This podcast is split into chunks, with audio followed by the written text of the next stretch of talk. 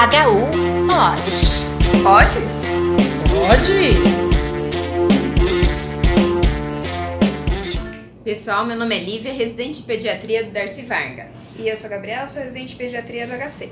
Hoje a gente vai conversar um pouquinho aqui sobre asma, um assunto bem recorrente no PS infantil. Isso, e vamos focar mais na crise de asma grave, né? Porque a, imagino que a crise de asma leve vocês já dominam mais, então vamos pensar no paciente que chega no PS já com alguma gravidade, né? Então vamos lá, Gabi, você tá num plantão numa plena É, sexta-feira, beleza. chega um paciente de 5 anos em crise. Consigo respirar.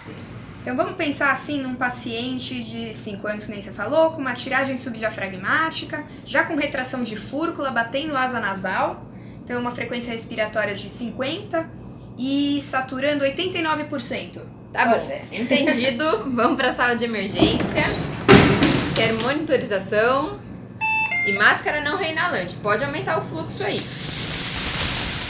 Então, numa crise de asma grave, é, a gente vai tentar ofertar a maior concentração de oxigênio possível, né? Então, se você está num lugar que tem máscara não reinalante disponível, escolha máscara não reinalante.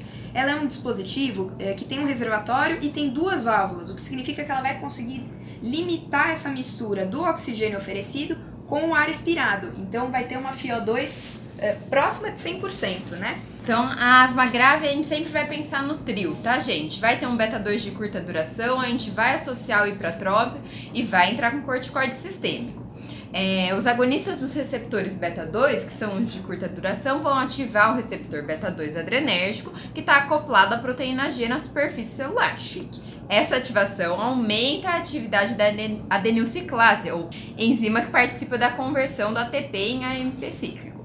O AMP cíclico vai inibir a liberação de cálcio, reduzir o influxo de cálcio através da membrana e o resultado final, vamos resumir isso aí, vai relaxar a musculatura lisa e consequente broncodilatar. Ufa! Além disso, o beta-2 vai potencializar a atividade anti-inflamatória do corticoide sistêmico que a gente já associou.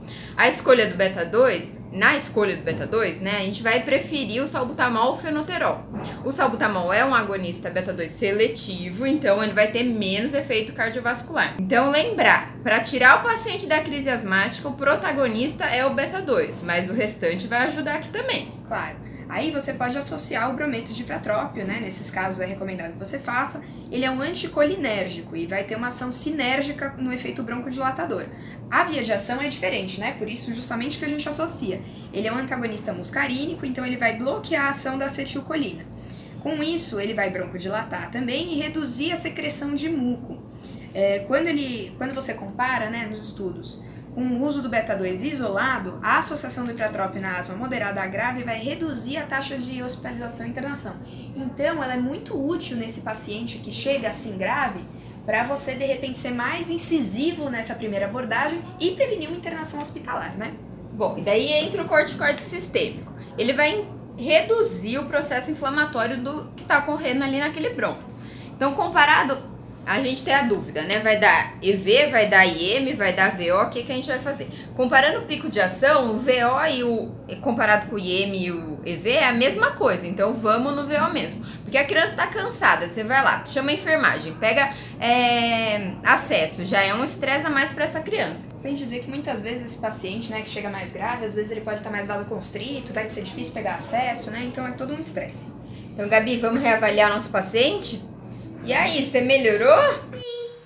Quero ir pra casa. Então ele tá saturando aí 93% na máscara não reinalante, é, mais ou menos.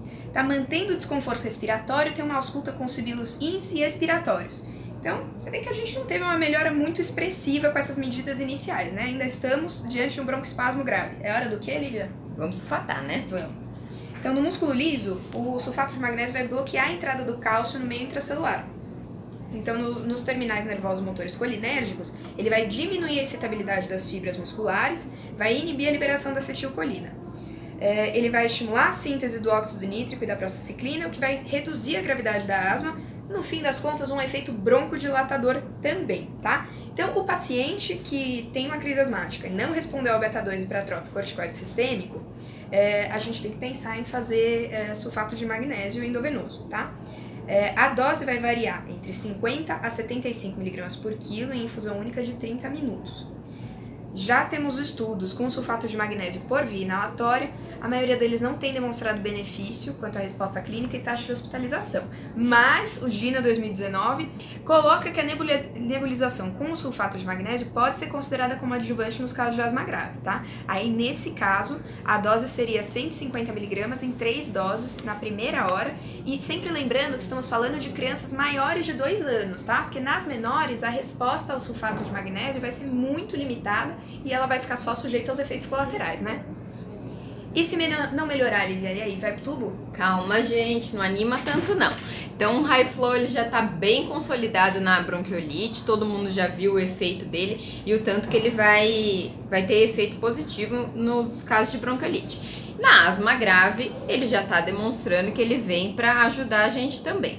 Então, o high flow que a gente fala é uma cânula nasal de alto fluxo. Ele vai ter quatro princípios básicos. Ele é um sistema aberto, então o fluxo de gás que é fornecido através de uma cânula e diferente do CPAP e do BIPAP, por exemplo, é um que são dispositivos pressurizados de ventilação nasal. Ele é um gás condicionado, então as misturas de gases são fornecidos de forma aquecida e umidificados. E o nome, o próprio nome dele já diz, é um alto fluxo. Então o fluxo de gás fornecido, é, ele deve ser maior do que o fluxo inspiratório do paciente. Até 10 quilos a gente vai usar um fluxo de 1 a 2 litros por quilo e a partir de 10 quilos cerca de 1 litro por quilo e a gente vai aumentando devagar porque o paciente vai sentir um desconforto e a gente vai titulando nesse aparelho a FiO2 desejada de acordo com a saturação e com a resposta que o paciente está apresentando. É, resumindo, você vai conseguir oferecer ar com mais conforto para o paciente e você consegue oferecer uma pressãozinha aí que talvez ajude bastante esse paciente, né, Lilian? Então, quando a gente vai ver os estudos, a gente não tem nada muito é, concretizado em relação ao high flow na asma, mas o UpToDate ele já coloca que, embora essas evidências sejam limitadas ainda, o alto fluxo tem sido utilizado com segurança em crianças asmáticas e os casos de falha terapêutica que precisa evoluir com a intubação são raros quando a gente opta pelo high flow antes. Tem um estudo piloto também prospectivo randomizado que saiu no Journal of Pediatrics em março de 2018 e ele comparou o high flow com a oxigenoterapia convencional que a gente já está acostumado nas crianças com asma de moderada a grave. E daí o que ele mostrou foi que de fato não reduz a hospitalização e nem difere a indicação de internação em UTI. Só que quando os pacientes que usaram o high flow tiveram uma melhor resposta dos padrões respira é, perdão, respiratórios, frequência cardíaca, frequência respiratória, saturação nas primeiras duas horas do uso do alto fluxo quando comparado à oxigenoterapia convencional. Que é aquele paciente que a gente vê no PS que parece que você tira o desconforto com a mão quando coloca no high flow, né? Impressionante. É claro que tem os pacientes que não têm uma resposta satisfatória depois do high flow, né? E aí você vai ter duas possibilidades. Você pode insistir numa ventilação não, não invasiva, né? E você pode partir para intubação. Então, a ventilação não invasiva com pressão positiva tem três benefícios principais, resumindo assim. Ela vai diminuir o trabalho respiratório, mantendo a via aérea do paciente patente e vai melhorar o recrutamento alveolar. Qual que é a questão? Ela vai fornecer uma pressão expiratória, né, um mínimo de pressão que vai permanecer na via aérea do paciente, mas ele continua sendo o principal ator do trabalho respiratório. Ela também vai poupar, obviamente, o paciente de algumas complicações que são inerentes à intubação, como as relacionadas à sedação e bloqueio e as lesões laríngeas que vêm do próprio posicionamento do tubo, sem contar o risco de pneumonia associada à ventilação mecânica, né? Então, gente, vamos retomar aqui. Olha o tanto que a gente já fez, né? Fez beta 2, fez pratrópio, fez corticoide, sulfator, high flow, é, ventilação não invasiva e tudo isso porque intubar o paciente asmático não é fácil não. Mas tem indicação de intubação e isso a gente não vai poder retardar, tá bom? Então, um paciente que recebe ventilação não invasiva, com pressão positiva e alta concentração de O2 e mantém PO2 abaixo de 60 ou que tem uma dispneia muito intensa, também refratária a todas essas medidas, não está conseguindo falar, por exemplo, depois de tudo isso que a gente já fez, ou uma alteração do estado de consciência, está muito agitado, está sonolento demais, ele merece um tubo, tá bom? Então, fora destes casos, a gente vai evitar a intubação, mas viu um paciente assim, é tubo. Exato. você acaba evitando a intubação do paciente asmático porque classicamente ele é um paciente difícil de ventilar. Ele demanda altas pressões para melhorar a oxigenação e vai estar tá mais sujeito ao barotrauma, porque pensa, o pulmão do asmático, ele não vai estar tá broncoconstrito uniformemente, né? Seria incrível.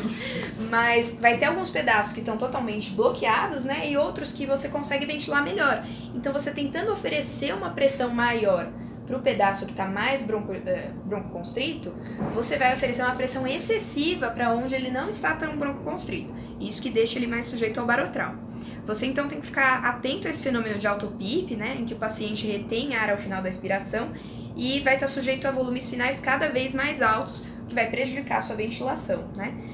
É, além disso, a hiperinsuflação pode piorar significativamente o retorno venoso, o que vai prejudicar o paciente do ponto de vista hemodinâmico. Aquele paciente que você foi lá, entubou achando que ia melhorar os parâmetros circulatórios, ele começa a afundar.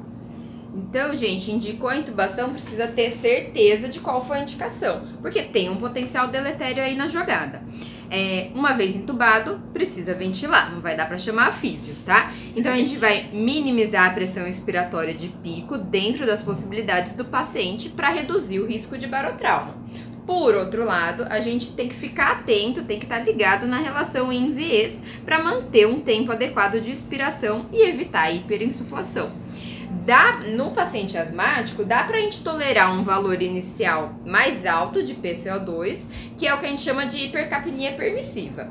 E a estratégia de manter essa PO, é, PaCO2 mais elevada, de maneira geral, é bem tolerada para o paciente asmático, com exceção de um paciente que tem outras causas associadas, como outras causas de acidose, por exemplo. Então a gente vai diminuir a hiperinsuflação, aumentando a capacidade residual funcional. Com isso a gente facilita a ventilação a partir do início.